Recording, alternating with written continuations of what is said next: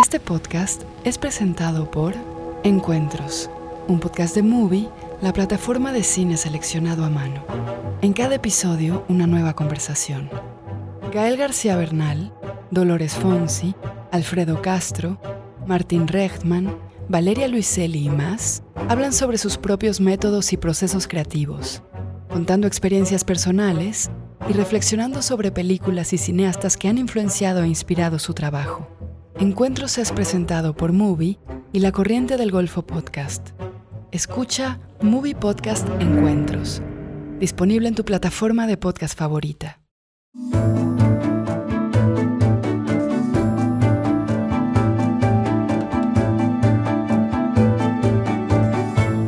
Hola, ¿cómo les va? Bienvenidas, bienvenidos al episodio 2 del podcast Festivales desde Mar del Plata 2023. Mi nombre es Diego Valle y estoy aquí con mi tocayo, don Diego Lerer. ¿Qué tal? ¿Cómo están acá mirando la playa? Mirando la. No sé, la Bristol, ¿no? Sí, hacer la Bristol. No están los lobos marinos, pero estamos cerca de los lobos marinos. Sí, exactamente. Eh, podríamos después sacar una foto para que certificar que estamos eh, grabando el podcast con una vista al mar estupenda. Es un mar de plata lluvioso hasta ahora. Bueno, ahora no, ahora mejoró, pero venía lluvioso, fresco, un poco atípico este, para lo que es. Bueno, igual hace tiempo, eso lo, lo hablaba hoy, hace tiempo que no es el típico festival veraniego, ¿no? Ya está medio así como ventoso y otoñoso.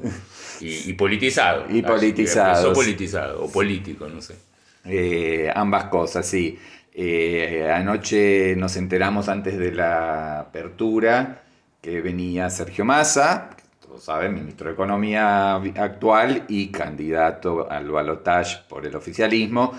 Y eh, bueno, se transformó en una movida política, se sacó una foto grupal en las escalinatas del Hotel Provincial, con militancia, con artistas, con gremialistas, había toda una cosa, y después sí, ya más en un tono formal, muy medido, si bien también fue un, discurso de campaña, eh, en la apertura, en el auditorium, eh, durante la ceremonia, habló y prometió lo que se promete en estos casos, que es mayor y mejor financiamiento al cine. cine argentino y, nada, como que siga, ah, que siga existiendo el cine argentino, que no haya como amenaza de, tirar todo por la basura. Y ahora hizo mucho la metáfora esta de que, bueno, Milei tiende a tachar misterios, a hacer como se jugó a tachar, entonces habrá un poco de que, de que espera que no, obviamente aplaudido, ovacionado, fotos celulares, qué sé yo, y en algún punto después volvió a volvió a los programadores y volvió a hacer la apertura del festival. Pero bueno, igual nunca se fue de eje, digamos, no habló sobre el festival, no es que se puso a hacer campaña política no, fuera de lo que restringido, el, lo concentrado en los aspectos de la industria audiovisual, Correcto, para mí eh, asesorado por alguien, la, imagen al mundo, generación de trabajo, bueno, todo lo que ya sabemos que la industria audiovisual genera y que, bueno, por el otro lado, por el lado de, los candidatos de más de la derecha, eh, es un gasto innecesario. Digamos que tenía un público bastante cautivo, obviamente. Yo creo que ahí era 99 a 1, ¿no? El, el balotaje, si, se, votaba ahí. Si se vota la escuela del auditorium, este, alguna va a decir, che, ¿por qué dio cero? bueno, te puedo asegurar que hay motivos, no había, no había ningún tipo de, fraude. No, lo que sí me gustó, y que no suele, suelen ser muy convencionales, eh, me gustó el spot que eh, armó el Inca eh, también en, defensa del cine argentino, ellos mm. que son esos editados muy, muy típicos con, bueno, imágenes y frases y qué sé yo. Pero bueno, la, eh, locución en off de, de, Ricardo Darín, y creo que el guionado estaba bien hecho, este, con la idea de una... ¿Qué sería el cine argentino si fuese una sola gran película? Y de verdad son esto, todo. Sí, a mí me quedó una, duda que no sé si alguien lo mencionaba en las redes, es si estaba eh, acorde a esta idea que tiene el festival, que es el tema del festival, que son los 40 años de democracia, porque es cierto que no había películas viejas en el spot. Los spots eran películas de los 80 para adelante, como si no existiera... Alguna había, pero sí, alguna, pero muy digo, bueno, tal vez era así, porque bueno, como el festival tiene este tema de los 40 años de democracia, tal vez eran mostrar las películas que se hicieron desde entonces, pero no me quedó claro si fue mm. eso o se olvidaron de que había cine durante 80 años antes de, la democracia. Sí, y también estaba, estaba bastante bien hecho. Sí, y bueno, también el tema de que hay muchas cosas que no hay, pero sí, puede ser, puede ser que, digamos, a nivel eh, historia de, o recorrido claro, histórico claro, del cine argentino sea muy parcial. Pero bueno, abre- lo podemos consultar a los organizadores. Sí, y- sí, sí. Porque, Uy, cierto, había películas de antes. de los 40, bien de los ¿Cómo? 50. Pero no empezó el cine en el 83 con la República Perdida. No, el tema, bueno, sí, el festival está concentrado o el leitmotiv de esta edición son los 40 años de democracia, hay varias actividades al respecto y, y podría ser, pero no hay referencia en el spot a eso. Hubo sí un spot aparte de adelanto de una de una aparición de materiales de películas censuradas este, que están buscando, encontrando. Esto es- fue como un clipcito de adelanto Claro. de escenas de Isabel Sarli, de distintas películas que Claro. se estrenaron con, no se estrenaron, se estrenaron con cortes durante la dictadura, y eso supongo, por lo que eh, anunciaron, están va a los tijeretazos, Va a ser un material mucho más largo, que sería bueno verlo como con más de contexto, pero estaba bastante bien este era una buena, un buen trailer de una Exacto. especie de, de- de producto que vamos a ver. Y hay cosas también de Solanas dentro del festival, materiales encontrados de películas de Solanas y restaurados. Y El hombre de la esquina rosada, que fue la película de apertura, que también está restaurada. Así que también está ahí, si querés, tenés el homenaje al cine argentino Sí, previo, 1962, no sé cuánto. que no estaba en los clips, pero bueno. Sí, totalmente. Igual que estaba bien hechito. Solo para decirle al editor o al, al director, hay películas antes de 1983. Eh, y para continuar, porque todo tiene que ver con todo, y acá hay, hay mucho, que- eh, está muy pensado este podcast, está muy preproducido. Horas. Decidimos hablar de cine argentino, eh, sí, porque, bueno, la primera película de la competencia internacional, y de verdad fue la primera proyección para público, fue esta mañana, estamos grabando el, el día viernes. Eh, Tardecita. tardecita, pero bueno, la- hoy, hoy a la mañana, la claro, dieron eh, Elena Sabe de la película. ¿Qué sabe Elena? Eso me lo pregunto yo. ¿Sabe Elena algo? Y sabe no a pesar de, Elena de- nada? de- de sus, de sus dificultades.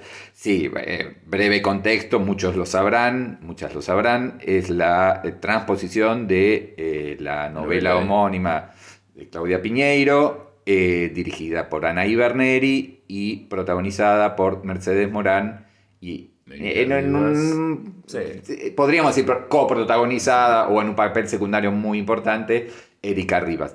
Y las y- hijas de ambas también. Y las hijas de ambas, sí. Miranda la Serna, que hace de la hija de. No, no hace la hija, hace de, de, de Erika Rivas joven, pero May Escápola no.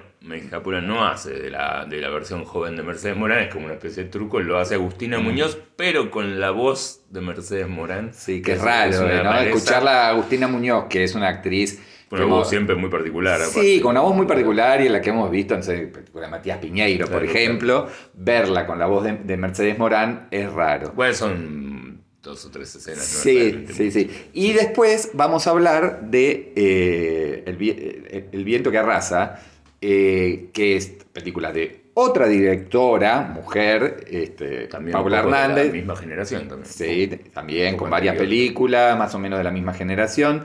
También basada en una novela, en este caso de este, Selva Almada. Selva Almada, eh, y que, va, que fue la primera en presentarse en la competencia latinoamericana. Con lo cual encontramos ahí una Y forma más, de un... hay más películas también, llega el caso. Hay bastantes directoras mujeres en Argentina Sí. históricamente. Y bastantes ligadas con la literatura, directa o indirectamente, así que por ahí después... Presentadas en el festival, digo, porque Sí, también, sí. este, bueno, como lo dijimos la otra vez, hay como una idea de que, de que se mantenga esa paridad. Y aparte, el- digo, el cine argentino lo bueno que tiene es que no hay que darle mucha vuelta ni forzarlo demasiado. Claro. Naturalmente el cine argentino tiene un, si no 50-50, más o menos. Está Sí, bastante, históricamente. Sí. Sí, sí, sí, sí. De hecho, no sé, una de las homenajeadas este año es Ana Katz, está Claro. el jurado de Selina Murga, no sé qué. Te, Claro, podrían hacer un grupo de las cuatro que más o menos son la- del post Lucrecia Martel, son Claro. Copartícipes de esa segunda generación, si se quiere, de cine argentino. Eh, Albertina Carri, qué sé yo, digo, está, está, está por ese lado. Pero bueno, ¿qué, qué tenemos para decir de Elena Sabe? de Elena Sabe. Eh, tenemos para decir que... Yo eh, confieso, no leí la novela, con lo cual no tengo la... la- Pero la ah, yo le escapo, la- le escapo a, las comparaciones, al jueguito de las siete diferencias. Hoy me decían, porque el final, no vamos a hablar del final, pero el final de la novela es distinto, no sé qué. Bueno, eh, la verdad es una película que tiene un, tiene un tono eh, bastante arduo en algún sentido, porque el- la protagonista es alguien que eh, supo ser contadora, hoy tiene 65 años, eh, sufre de Parkinson. Un Parkinson bastante particular. Pa- sí, que es como bastante... Parkinson, Parkinson Plus lo llaman en la película. Sí, algo así, ¿no? Como, sí. Y bueno, este personaje que tiene una relación... La, la- la vemos, digo, esto podemos contarles la- los, pri- los primeros planos, la vemos caminando con mucha dificultad, con un bastón, arrastrando los pies, Mirando. mirando para abajo, medio que se la llevan por delante en la estación Constitución, la gente que va corriendo al trabajo, hay una manifestación. eh, y bueno, en ese contexto ocurre lo que ocurre, está en el tráiler, pasa los cinco minutos, que es que llegan a la puerta de la casa, este, un patrullero, el policía le dice, nos tiene que acompañar, porque ocurrió una tragedia, la tragedia es la muerte de su hija. Sí, igual hay, hay una escena antes, que me parece que te olvidas, que para mí sí es súper importante, que es, este, vos ves una escena previa entre la apertura y, es, y, la, y la muerte, que es cuando ellas dos, ella la está como ayudando a peinar y la van, la, le dice, bueno, van, anda a teñirte el pelo a la, pe- a la peluquería. Sí, sí. Eh, la lleva a una peluquería. Estamos hablando de la típica situación de una mujer de cuarenta y pico, que es Erika Rivas. Eh, el nombre del personaje es Rita. ¿no? Rita. Eh, Erika Rivas, eh, digo, Rita, la hija, la tiene que. la lleva a, a la peluquería a teñirse. Se ve claramente que es una chica que está como ocupándose casi de cuidar, de, de ser como una especie de enfermera, está atenta a su madre todo el tiempo. La deja en la peluquería y mientras la mira desde afuera, te da un poco la impresión de que no sabes si, si la va a volver a ver, ¿no? Como, como quien se despide, que no sé, no sé qué onda. Y ahí sí, al otro día aparece muerta. Claro. Eh, Y de todos en- modos, esa, esa mirada de ella desde afuera no es algo que ve la madre, es algo que vemos los espectadores. Con lo cual la madre no es que tiene en ningún momento la impresión de que se pudo haber suicidado, o pudo haber este, tenido un accidente o pasado algo, sino que se empieza a convencer de que la mataron. Claro, porque digamos ahí en esa primera o segunda escena de la película eh, ya eh, quieren como cerrar el caso muy rápidamente, le dicen esto fue un, Claro, ahorcamiento, un suicidio, y ella dice no, quiero que sea con digamos la lucidez que tiene, que igual es bastante, dice no, eh, que se haga la autopsia. Y después la película, ahí eh, ya podemos hablar de generalidades, eh, o de tonos, No, yo voy a o de- contar o de, géneros, vamos a spoilear todo, quédense Pero igual tranquilos. si hay algún spoiler avisaremos. Nah, este, si hay algo que pueda alguno interpretar como spoiler. no, no creo, eh, más allá que hay gente que ya leyó la novela y todo eso. Que Pero digo, ella muerta, aparece muerta a los términos 4 minutos de película. por eso. No hay mucho que. No, es- no, no hay ningún problema. No, digamos, la película para mí pendula todo el tiempo entre una zona más del cine policial o del thriller o que tiene que ver con qué re- realmente pasó y ella con sus dificultades motrices y, y intelectuales o lo que fuese, eh, investigando, eh, haciendo, digamos, de, de detective. eh, y una zona que tiene que ver más con la construcción de los personajes, eh, del universo, de las burocracias, de eh, cómo se, se trata también a una persona con ciertas capacidades diferentes o discapacidades, o como quieran llamarlo. Y, eh, y hay mucho trabajo también, y ahora te voy a preguntar a vos qué te pareció con el tema de los flashbacks, ¿no? Hay muchos flashbacks y hay muchas... eh, muchos tiempos eh, narrativos distintos y uno tiene que ir ¿no? a la Mar del Plata cuando estaban mejor o cuando era, ella era adolescente ¿no? Bueno, Sí, yo creo que eh, la estructura del policial me parece que es más una estructura que otra cosa, digamos, ¿no? La película, la parte de investigación en realidad es más para mostrar lo que decís vos, la burocracia, las dificultades que ella tiene para ser tomada en cuenta, la manera en la que la tratan en el lugar, porque también es una mina difícil, complicada, dura, y se ve que no solamente desde que está enferma, como que es algo que se da a entender que es una mina sí, que no sí, es los flashbacks también. fácil este, históricamente. Ella empieza a investigar en el pueblo medio que le dicen déjese joder, una mujer se murió y eso la hace poner todavía más, este, eh, más densa con eso.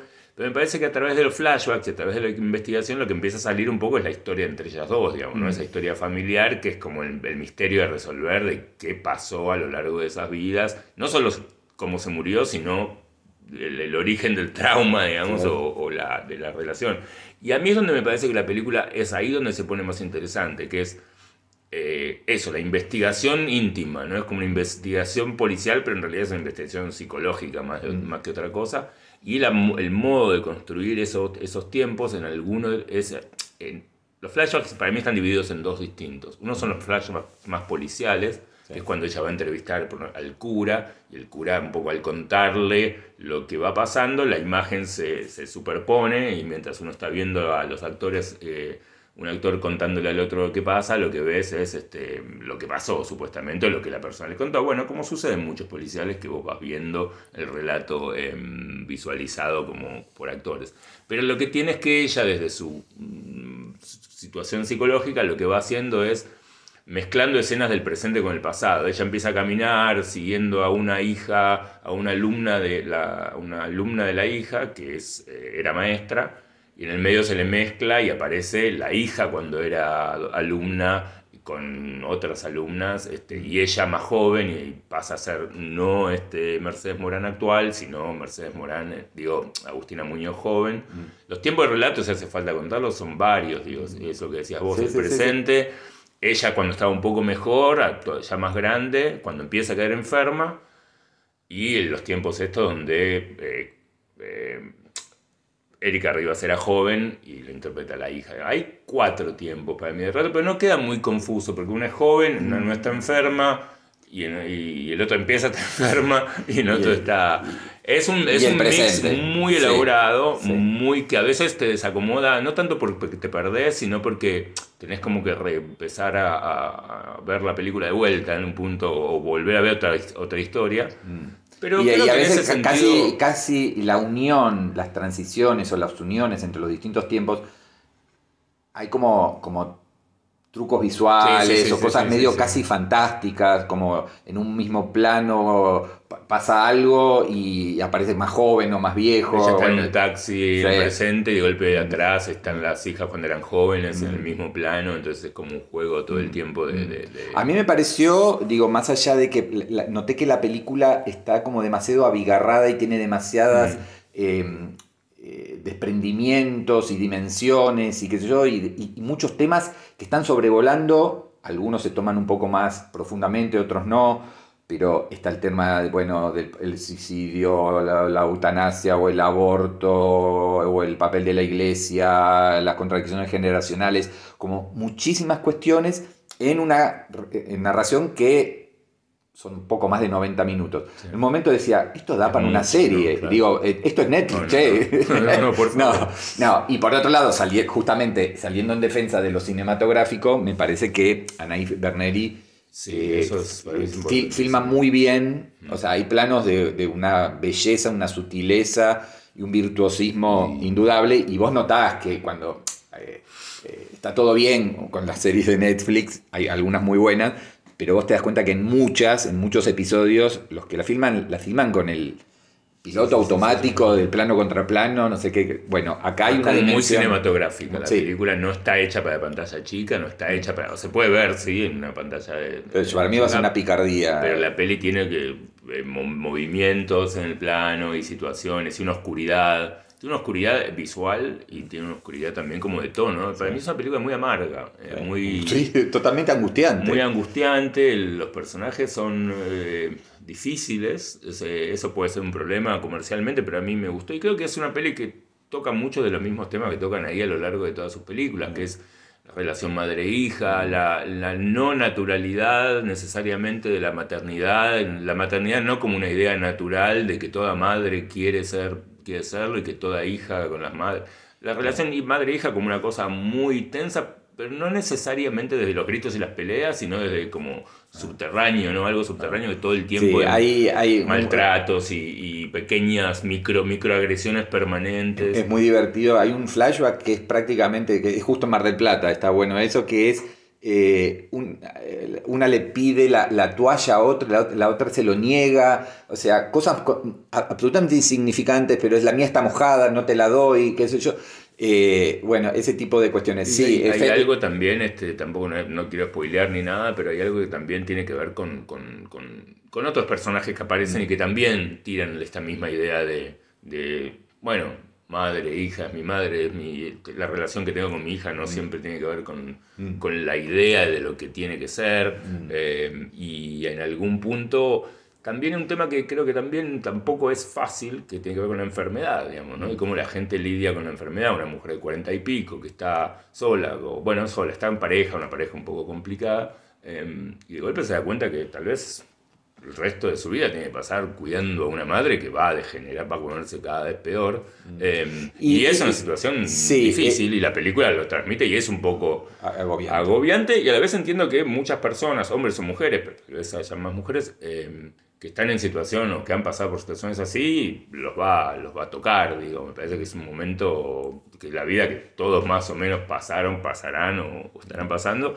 y que la película lo toca de una manera muy sí, sutil. Y me, y, me gustó la, la, actuación de Mercedes Morán en el sentido de que podría haber caído en medio del cliché de la, la actuación extraordinaria y grandilocuente y, recontra hiper conmovedora de este tipo de personajes en los cuales hay una degradación física y, mental y si bien le, le da como un, por un, costado de nobleza, de entereza, de que ella sigue a pesar de todo, no es, la, no es ni una heroína ni mucho menos y, no, no, tiene nada como de...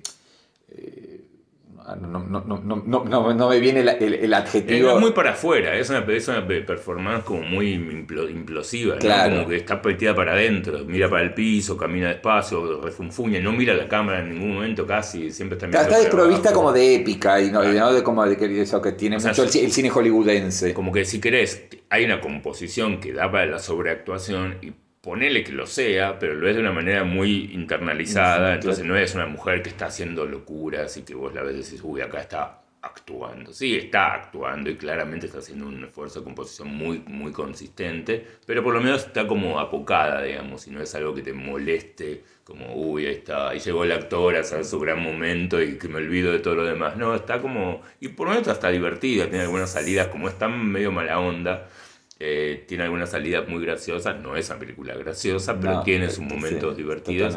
Este, tiene bueno, voy a citarlo, voy a comentarlo porque es un amigo, tiene música de, Jackson Souvenir que me parece que, aparte de estar un tema compuesto, eh, que le da como ese clima. Perdón, y, lo anuncian. Sí, sí, sí, sí, lo anuncian en la radio.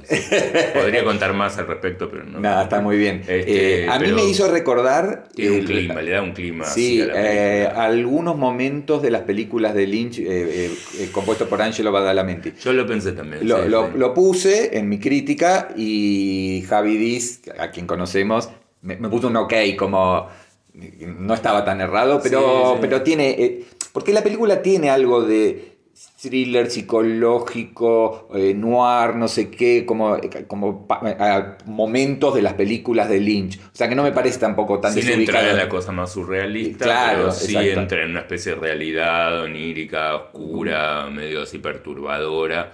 Y, lo que Federico Lastra es muy bueno, ¿eh? el, el, DF, el, director de fotografía. lo que sí me parece muy interesante es que la película no construye una, héroes y villanos, digamos, porque uno podría decir, uy, la típica madre abrumadora, que la pobre hija... Si bien algo de eso hay en la película, la, la hija también es un personaje un poco ambiguo, digamos, ¿no? Las dos, los dos personajes tienen su, su relación simbiótica, complicada y, y, Y disfuncional a la vez. disfuncional. De vuelta, sin haber leído la novela, no sé hasta qué punto hay diferencias ahí, ya sé que no importa, pero bueno, digo, eh, me Eh, parece que, que- buen- que el buen dato, eh, la transposición en este caso no la hizo la autora, eh, porque Claudia Piñeiro en alguno de los proyectos ligados a sus películas, las que hizo Marcelo Piñeiro, y ella también era guionista, en No, este caso, están ahí con alguien más. sí. esa ahí con otra, sí, mm, después Sí, lo, sí. lo busco, pero...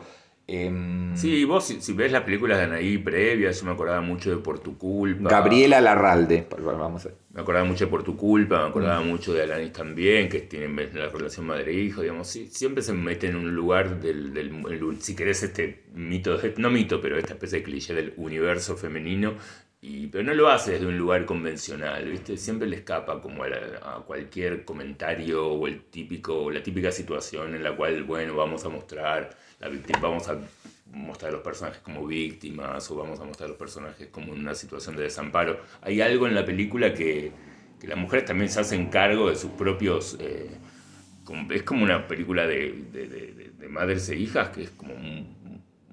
vos te das cuenta todo el tiempo que hay una historia ahí muy fuerte y que viene de toda la vida. Ah, sí. Y, y este, ya lo, lo dijimos, pero está bueno que hayan en una película de madres e hijas y de hijas que terminan siendo madres de sus propias madres y todo esto, también está muy bueno que hayan podido trabajar las Madres protagonistas con sus propias hijas, ¿no? un gato, ¿eh? hay un gato que tiene una escena muy buena.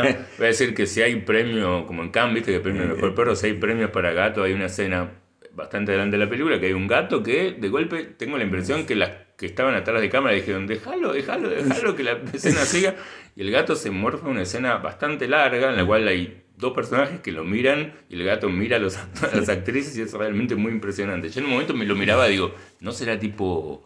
eh, ¿Animación? Claro, animación, porque tal, miraba a una actriz, Chatrán. mira a la otra, y vos decís, ok, encontraron acá una estrella. Bueno, y pasamos entonces a, a la, A se- otra a la segunda película argentina eh, dirigida por una mujer a partir de una novela de una reconocida autora, todo el- la ligazón, que ya dijimos que es El viento que arrasa. Eh, Esa sí leí la novela, mira. Mira, eh, diferencias. Eh, Elena sabe, es un estreno mundial, digamos, película de Netflix, pero que el festival, también por eso está, en competencia internacional. En el caso del viento que arrasa, eh, la nueva película de la directora de Herencia, Lluvia, Un Amor, Los Sonámbulos, La Siamesa, bueno, ya tiene varias películas, fue a Toronto, fue a San Sebastián y entonces va acá en Mar del Plata a competencia latinoamericana. Me parece que hay una cuestión ahí también de jerarquías de qué se programa y dónde, de acuerdo a si ya tuvo un recorrido previo o no por festival. Sí, que va más por ese lado que por una cuestión de categorización de mejores o peores películas. Que Claro. a veces la gente tiende a pensar que eh, la internacional es mejor que la latinoamericana y que la latinoamericana es mejor que la argentina.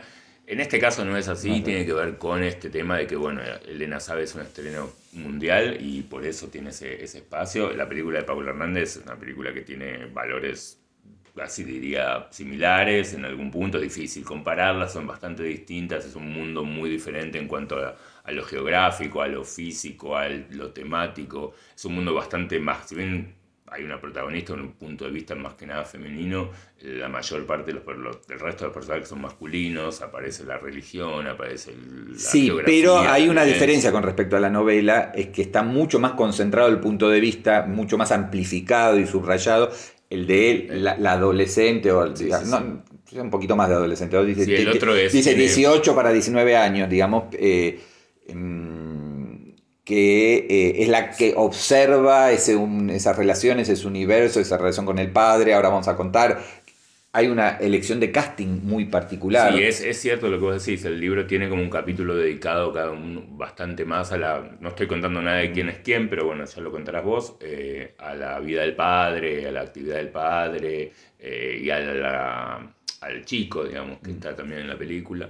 Eh, acá es más claramente la elección del el cine, tiene mucho eso, ¿no? Necesitas generalmente como...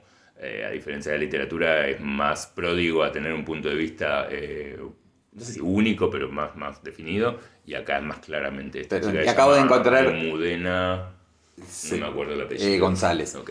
No, pero acabo de encontrar otra relación, porque eh, entre ambas películas que so- son eh, las protagonistas de nuestro podcast número 2, la protagonista se llama Lenny, pero el nombre es Elena. Ah. Entonces, Elena sabe acá también. Elena Este, se va dando cuenta.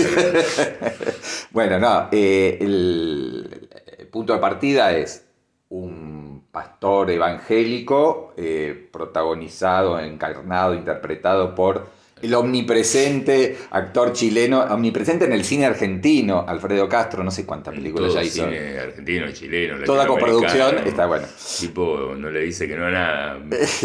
Bueno, entonces eh, va recorriendo el interior del país con su hija adolescente, Lenny barra Elena. Está muy bien esta chica Almudena González, me pareció que, que Sí, sí, es sí. un gran descubrimiento.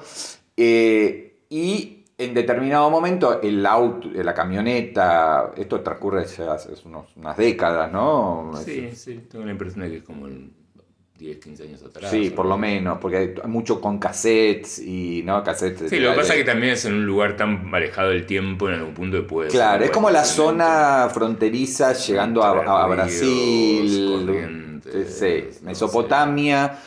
Paraguay y No sé si Brasil. en Uruguay, pero no estoy muy, no estoy muy Eh, seguro. sí, la coproducción es con Uruguay. Eh, pero bueno, todo se miente. Y, bueno, en determinado momento, esa camioneta medio vetusta y ca- recargada que tienen eh, se avería y eh, nada, los recoge un Hmm. buscavidas. mecánico, Mecánico, sí, que, está, que por ahí, pero el tipo dice yo eh, estoy siempre en esta ruta esperando que hable coso pa- para levantarlo y cosas y cobrarle. Entonces eh, el auto no lo pueden arreglar en el momento, se quedan un tiempo ahí este, y ahí hay, hay un pibe que es el hijo de Sergi López, actor catalán español. Este, rara esa elección porque ahí no hay coproducción con Sí, España, ni con- sí. ni- no hay coproducción de verdad ni con España ni con Chile.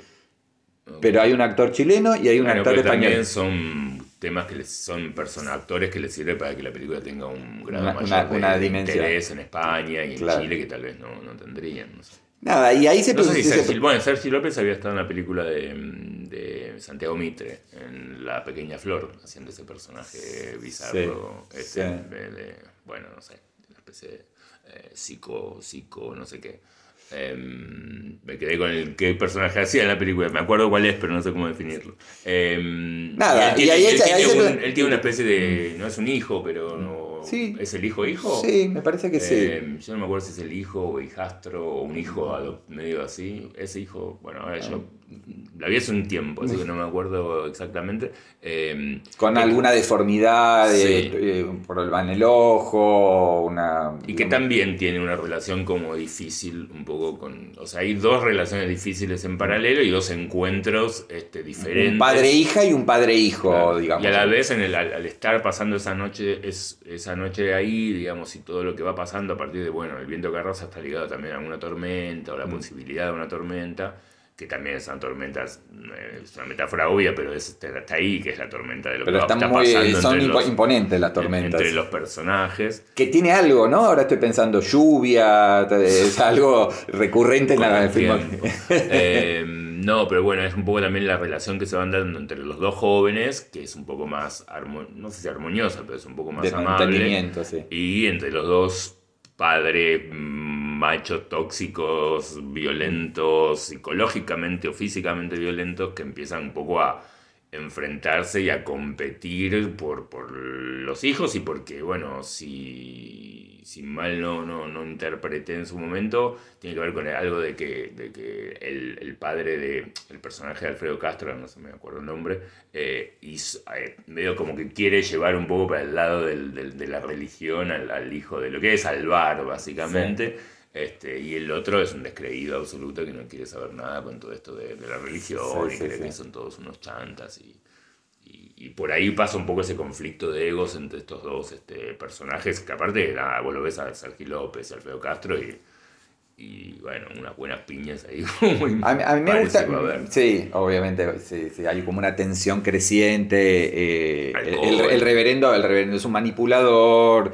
eh, el otro es un ser como bastante elemental, Osco eh, y osco tosco, y, sí. y, de, de armas tomar y golpes dar. Y mm, me parece que le encontró un plus en ese sentido, por lo menos a- a- en la dimensión cinematográfica, al, al personaje de Lenny, en el sentido de que es alguien que eh, tiene otra sensibilidad, no solamente porque es joven y es mujer, eh, vemos ahí que Escucha música pop. eh, escucha música pop, sí, este, en contraposición a todo lo que, lo que es ese entorno, ¿no? Ese entorno casi salvaje, primario. eh, Es que en algún la lugar- vemos en su- con su intimidad y su despertar sexual, ¿no? cuando en un momento va al pueblo y, y ve algo en la televisión y, y se tienta, y también algunas miradas con el chico, también hay como se va creando. Entonces me, me parece que Respecto de la novela, hay también acá un cambio importante y creo que sale bastante airosa de esa transposición. Yo creo que lo que hace también es transformar un poco la película que está, está en la novela, no es que no esté en la novela, pero en un coming of age, en algún lugar es un coming of age Mm, del mm, personaje de, de, de vuelta, se me el nombre, Almudena, porque es el nombre de la actriz, eh, Lenny, dijiste. Sí. Eh, que es esa, es que una chica que creció a la sombra de su padre pastor y medio que siempre fue su asistente y la que le lleva las cosas, de golpe en cierto momento empieza como a mirarlo de otro... Primero, si quiere seguir haciendo eso, si cree en lo que hace su padre o no, eh, y, No, qué, y qué va a tipo, un hacer tipo- con su vida. creo que en la primera escena le dice, decime que estuve bien, que estuve genial, ¿no viste cómo me aplaudieron? Me- Sí, papá, estuviste, Sí, y sí, como sí, diciendo eh, como a los locos, ¿no? Empieza como a agotarse también un poco de estar así como dominada con este tipo tan que es como... eh, Esa es la zona para mí también intrigante de la peli, que no te queda muy en claro, eh, yo ahora la confusión sobre si estoy hablando de la peli o de la novela, eh, si él es, pues parece como verdaderamente, que no, es el típico chanta, o sea, es chanta, pero no en el sentido de que miente, da la impresión de que realmente está como con una especie de fervor religioso que, que se lo toma en serio. sí, sí, ¿no? con- Uno vio convencido de su poder. muchas películas de, de, de estos vendedores de humo que saben que están Sí. haciendo cualquiera y Sí, lo hacen sí, a propósito. Y de- y de- este no y- es tan y- así. no, y de hecho hay momentos en los cuales él dice, ahora va a pasar algo y después eso pasa. Vos decís, bueno, algo, las casualidades o no, pero eh, ocurre. Yo lo que pensaba cuando veía la película es, eh, hay algo muy distinto comparándolo con Elena Sabe, que Elena Sabe viene una novela de Claudia Piñeiro. Piñeiro es una eh, escritora de policiales en general, de, de novelas de género, donde tiene como trabajado con una estructura narrativa muy cinematográfica, que se puede adaptar fácilmente al cine porque ya viene como, trae incorporada todos esos materiales, mientras que la novela de Selma Almada es una novela literaria, puramente literaria, donde no está, si bien la podés pensar como cine, no está el peso puesto en algo que es fácilmente adaptable. Entonces siempre como pasa con, no sé, con Saer, por ejemplo, no son novelas que vos decís, ah, perfecto, esto es, esto es marcha directa No, para adaptarse. claro, Entonces, claro. Las de Claudia Piñero se- ya prácticamente se han Sí, filmado esta, todas. esta tal vez me es la que menos policial policial, pero las demás son todas Mm. Sí, sí, muy sí. policiales. series. Esta es como la que lo- presenta una dificultad extra que es transponer algo que es muy de se saborea muy desde la lectura. Las novelas de Claudio Piñeiro, la lectura es un poco más funcional a la trama, mientras que acá es como la precisión de la, de la descripción. Claro. La descripción en cine tiene una forma distinta que la literatura claramente, y me parece que lo que logra Paula es como hacer cine con eso, digamos, ¿no? Como transformar, cambiando algunas cosas, modificando otras, eh, y desde la propia experiencia con el paisaje, esto sucede en una especie de tierra de nadie, ¿no? Es una especie de, de campo en el que hay una choza, una casita, un auto, una- Un desarmadero, muchos autos, fuego, Sí. eh, el horizonte, viento, qué sé yo, Mm. eh, y logra todo eso que la novela hace como en las descripciones, lo logra como tran- transmitir. Por eso también creo que, que- que está bueno verla en el cine, porque me parece que está bien como que la película tenga ese... La película tiene que transmitir al espectador la sensación de estar ahí, ¿no? De estar en esa noche largas, en esa situación densa que se va volviendo entre estos dos padres o figuras paternas que se van volviendo cada vez más peleando un poco por el, el alma de estos chicos que a la vez medio que no quieren saber nada, ¿viste? Quieren dejarse de joder o no tienen más ganas de... de- prefieren estar más entre ellos. Tiene algo, ¿sabes a qué? Eh, a Luna de Papel. Un poquito, me hizo pensar. No tanto, sí no, o sea, el- un poco en la, en la mecánica del tipo grande con chica que van haciendo como engaños a lo largo del camino y también esos parajes, viste, desolados, viste, en otra película Sí. también transcurre, Sí. va por más lugares, pero transcurre en esa especie de tierra de nadie, no sé si Texas o qué, y me parece que la, la, la película tiene ahí algo que no sé por qué pensaba mientras la veía, en el Luna de Papel y también en la última película, como en esas primeras películas de Bogdanovich, no tengo Sí. idea si fueron referencias para Hernández o no, pero, pero me hizo acordar un poquito, qué sé yo. Lucen muy bien, la verdad que fue un placer verla, verla en el Aldrey, que se, que se escucha y se ve muy bien. Eh, y un, ah, eh, ya, ya estamos cerca del cierre, pero hago un último paréntesis y es la fascinación del cine argentino con virus. Ah, es sí. eh, absolutamente impresionado, lo hablaba con una, una amiga, una colega, este, bueno, acá termina con virus y sonando virus, ¿no? no, Sí, no es la única película. Eh, pero sí, no, no, muy impresionante. Suenan bien, aparte son muy... la- eh, generalmente las, las canciones de Virus tienen como algo como que funciona climáticamente. Sí, y muy- Charlie García últimamente También, está apareciendo sí, bastante. muchísimo. No sé, tiene que ver con derechos. Eso es algo que es, es un tema para hablar o para escribir también. Ya estoy tirando ideas. Eh, como el cine argentino, no sé si porque las, los autores empezaron a aflojar con este tema de los costos y los pagos, o, o las, las producciones tienen algo más de dinero, están empezando a incorporar más música pop, que siempre fue una deuda del cine argentino con respecto a la cultura pop, que no parecía siempre, por algún motivo u otro, incorporar la música de la época. Y vos escuchás a Charlie en varias canciones, en varias películas, escuchás a Virus en varias películas, bueno, La uruguaya, Souvenir, la- aunque sea de sí, última, sí. aunque, aunque no sea comparable, perdón Javier, aunque no sea comparable a Charlie y a, y a Virus, este, es música, digo, canciones pop actuales, eh, entonces me parece que, que está bueno, porque le agrega como algo que conecta a la, a la gente con, con, con su cotidiano, esa experiencia cotidiana, no es algo que transcurre en, en la nada. Totalmente. Eh, otra película reciente, eh, bueno, ya vamos a hablar en otro momento, también tiene canciones de, de- de Rosario Blefari, de Eduardo Mateo, y como canciones que decís, bueno, ok, hay este. Eh, hay una conexión entre, entre lo que se escucha y lo que la gente conoce. Buenísimo. Bueno. Perdón, perdón. Voy a, no íbamos a hablar de esta película, pero me parece que sí, porque justo hablamos de este tema. Es, eh, la dejamos para otro día porque ya se hizo tarde, que es eh, la de Camila Fabri, eh, que se me fue el, el nombre de la película. Clara se pierde Clara en se el pierde en el bosque, que es una película sobre la música, sobre Cromañón y sobre las bandas del, del pop, del rock chabón y sobre Sí. este, intoxicados y la renga y los piojos y está muy presente, casi el tema de la película. Sí. Así que me parece que si bien no, Y- no hablamos ahora porque ya es medio... No, pero está bien, está bien, cosa, me y además, que sí, es, es- conecta claramente con esto. Con esto Más y, conecta también con que Camila Fabri es eh, novelista, es Escritora, escritora, o sea que viene también. Todo tiene que ver con No, todo. acá te conectamos todo. Vos nos tirás un, Usted, un claro. sándwich de miga y lo metemos también. No sé cuál es el problema. Así que bueno, nada, recomendamos este, las tres películas de las que hablamos, están muy Sí, la de. Camila vamos a hablar después Sí, mejor sí, porque la pasó muy rápido. Sí, eh, y bueno, muchísimas gracias por habernos acompañado en esta segunda entrega de 5 y bueno, en un par de días volveremos con eh, la tercera entrega, el tercer episodio de Desde Mar del Plata 2023. Gracias Diego, gracias a Movie, que no los habí- habíamos este, agradecido como corresponde por auspiciar este, y apoyar este, este proyecto. Y las los esperamos eh, en los próximos episodios de este podcast. Chao. Chau, chau. Este